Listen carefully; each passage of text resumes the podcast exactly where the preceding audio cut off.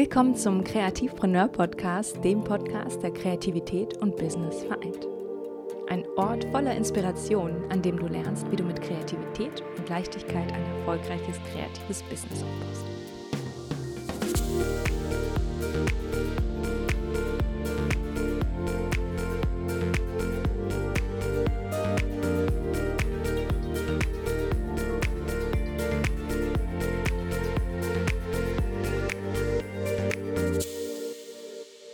So, mein lieber Kreativpreneur, meine liebe Kreativpreneurin, ich freue mich so sehr, dass du auch heute wieder zugeschaltet hast zu einer neuen weiteren Folge von Kreativpreneur. Schnapp dir eine Tasse Kaffee. Wir quatschen heute über ein spannendes Thema und zwar die Sache, die du für eine erfolgreiche Selbstständigkeit brauchst. Hm. Was verspricht sie mir da jetzt? Was ist das wohl? Du wirst dich wundern, ich spreche tatsächlich nicht von deinem Internetauftritt, nicht von deinen Preisen, von deiner Preisbestimmung und von der Kundenakquise. Wir starten mit dir. Ja, richtig gehört. Wir starten mit deinem Mindset. Nicht umsonst predigen so viele und sprechen von der inneren Arbeit und das tue ich jetzt auch mit dir. Ich muss dir das gestehen. Ich habe mich die letzten vier Jahre eher auf meine äußeren Umstände konzentriert, sprich, ich wollte die perfekte Website gestalten, das perfekte Angebot ausarbeiten, den perfekten Instagram-Post schreiben, an meiner Kundenakquise arbeiten und etc. und etc. Das alles ist sehr, sehr wichtig, aber mal ganz ehrlich. Kannst du ein Haus bauen, ohne ein stabiles Fundament zu haben? Hm, ich bezweifle es. Und weißt du, was das Problem dabei ist? Wir bauen und bauen und bauen und irgendwann fällt das Haus früher oder später zusammen. Das heißt, ohne ein Fundament, in dem Fall deiner inneren Arbeit, bringt dir auch die schönste Website nichts. Pass auf. Nehmen wir an, mm, unsere Illustratorin Lara leidet an einem sehr starken Imposter-Syndrom. Sie zweifelt sehr an ihrer Arbeit und an sich. Vielleicht hat sie nie Unterstützung von ihren Freunden oder ihrer Familie bekommen. Woher wir wissen es nicht. Und ich gehe jetzt auch nicht auf ihre Mommy-Daddy-Issues ein. Die haben, wir haben alle unsere Galagen und unser Ungeziefer in unseren Köpfen. Und Lara ist sich diesen Galagen auch bewusst. Sie hat aber nie dagegen, ja, etwas dagegen unternommen. So, was jetzt also passiert, ist, dass sie sich in einer kontinuierlichen Spirale verfängt. Sobald sie eine Jobanfrage bekommt, fehlt es ihr an Objektivität, ein gutes oder schlechtes Angebot voneinander zu unterscheiden. Es fehlt ihr also ein Gespür feinfühlig an die Sache ranzugehen, weil sie so überwältigt davon ist, dass sie überhaupt eine Anfrage bekommen hat. Wow, dass mich jemand überhaupt anschreibt. Wahnsinn, das ist ja ein Ding. Ich hätte nie gedacht, dass sich jemand bei mir meldet. So. Nun meldet sich also der Kunde bei ihr und fragt an. Was Lara nicht merkt, ist, dass nonverbal ein weiterer Dialog stattfindet. Und zwar der, dass sie dem Kunden Signale sendet, sie sei verunsichert und von ihrer eigenen Arbeit nicht überzeugt. Das heißt, es finden zeitgleich zwei Dialoge statt, auf der verbalen und nonverbalen Ebene. Der Kunde merkt ihre Verunsicherung und es kann durchaus sein, dass er damit spielt und versucht, den Preis runterzuhandeln. Entweder weil er durch ihre Verunsicherung selbst verunsichert wird oder weil er versucht, bewusst ihre Grenzen auszutesten. So, und da Lara die ganze Zeit selbst mit ihren eigenen Issues und ihren eigenen Sachen beschäftigt ist, wird sie Schwierigkeiten haben, sofort Grenzen zu setzen.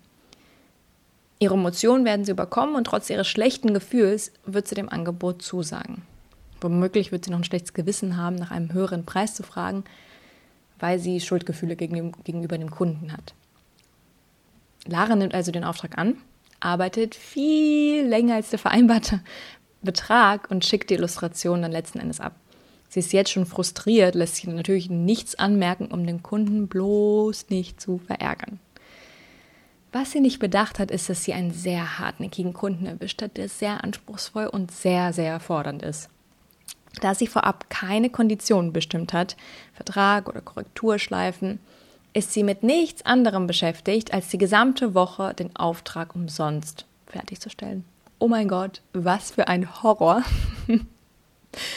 Und für alle unter uns, die jetzt denken, ja, aber das ist Lara selber schuld, dass sie sich da jetzt reingeritten hat, weil sie hätte ja hier und hier sich absichern können klar. Ja, ich denke, es ging uns allen irgendwann am Anfang so und darum geht es mir auch gar nicht. Worum es mir eigentlich geht, ist dir näher zu bringen, inwieweit unser Verstand uns eigentlich beeinflussen kann.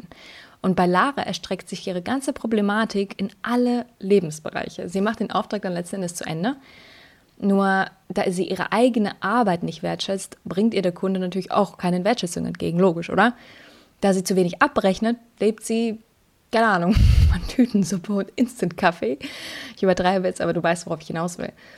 Und hat womöglich auch noch Schulden. Und die Moral von der Geschichte ist, Laura ist super, Lara ist super frustriert, ja, und lebt, keine Ahnung, irgendwo allein im Wald, in einer einsamen Hütte mit ihren sieben Katzen und malt irgendwelche düsteren Bilder. so, nein. Den Fehler, den ich bei sehr, sehr vielen Kunden und in meinem Umfeld sehe, ist, dass sie zuerst an die Umsetzung denken und nicht an die Strategie. Also, erst die Verpackung und nicht an den Inhalt. Und wenn wir das auf deine Selbstständigkeit beziehen, ist es genau dasselbe. Erst die Kunden ranziehen, alle möglichen Skills aneignen, Social Media, Ads, SEO. Alles schön und gut. Aber wenn du zuerst an deinem Mindset schraubst, kommt die Verpackung, also das Ganze drumherum, von alleine. Du wirst sehen, dass du deine Preise viel schneller bestimmen kannst, weil du deinen Wert kennst, was sich dann natürlich finanziell für dich spürbar machen wird. Ja? Du wirst sehen, dass du dein Content Marketing ohne ständig zu zweifeln viel schneller umsetzen wirst und klarer Entscheidungen treffen wirst Du wirst nicht mehr jeden x-beliebigen Job annehmen, weil du viel besser abwägen kannst, welches Projekt dich näher zu deinem gewünschten Ziel bringt. Du solltest daher Schuld und Zweifel und Gedanken wie, oh, ich kann das nicht und aus mir wird das sowieso doch nichts und ach, ich bin den Preis auch sowieso nicht wert, wirklich so schnell wie möglich aus deinem Kopf beseitigen. Also am besten, man kauft sich irgendwie, man geht jetzt in den nächsten Supermarkt und kauft sich sehr gutes Ungeziefer-Spray gegen diese Kakerlaken in unseren Köpfen. Ja, weil als Solo-Unternehmer wirst du im Laufe deiner Selbstständigkeit noch sehr, sehr viele Fehler machen. Ja, du wirst noch vor unzähligen Herausforderungen stehen. Du musst noch sehr viele Entscheidungen treffen und du wirst leider noch sehr, sehr viele Rückschläge erleben. Und ich möchte dich jetzt auf keinen Fall demotivieren, bitte verstehe mich nicht falsch. Aber die Selbstständigkeit ist nicht immer so rosig. Ja, und je resilienter du in deinem Unternehmen wirst, je besser du dich und deine Bedürfnisse kennst und all deine Issues aufgearbeitet hast, desto besser und gelassener kannst du auf deine Misserfolge reagieren. Statt zu verzweifeln, wirst du es in Zukunft besser auswerten und reflektieren können. Hm, so, spulen wir also nochmal zurück zu Lara. Nehmen wir an, Lara hat irgendwo auf den Straßen Berlins ihre Erleuchtung gefunden ja, irgendwo auf dem Weg. Äh, wie hätte sich also Lara in dem Fall verhalten? In dem Gespräch mit dem Kunden kann sie direkt ihre Konditionen nennen und verneinen, wenn sich das für sie nicht stimmig anfühlt. Ich arbeite nicht unter dem und dem Tagessatz. So. Was jetzt also passiert, ist genau der gegensätzliche Effekt. Und zwar eine positive Spirale. So habe ich es einfach mal genannt. Der Kunde spürt ihre Sicherheit und wird vermutlich nicht mehr versuchen, ihre Grenzen auszutesten. Durch ihre Sicherheit vermittelt Lara eine klare Kompetenz und der Kunde hat ein viel besseres Gefühl, ihren Tagessatz zu zahlen.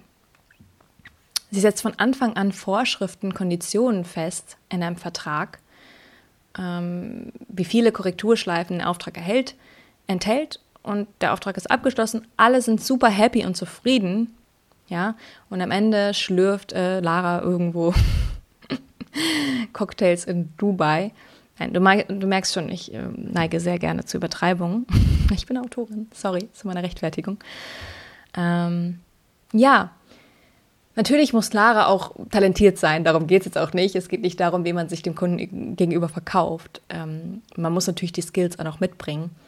Aber was ich sehr oft vor allem bei Künstlern sehe, bei Kreativen, ähm, dass sie sehr, sehr oft ihre Arbeit selbst sabotieren.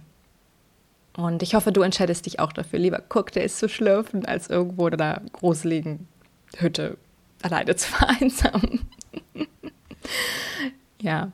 Wenn dir dieser Podcast gefallen hat, dann schreib mir doch gerne einen Kommentar oder bewerte ihn positiv. Damit supportest du nicht nur mich und meine Arbeit, sondern hilfst noch mehr Kreativpreneuren da draußen. Wenn du Fragen hast, besuch mich sehr, sehr gerne. Ähm, meiner Instagram-Seite at Maria Monikow. Lass uns das Gespräch dort gerne weiterführen. Und ansonsten freue ich mich auf dich nächste Woche auf einen weiteren virtuellen Kaffeeklatsch zusammen. ciao, ciao.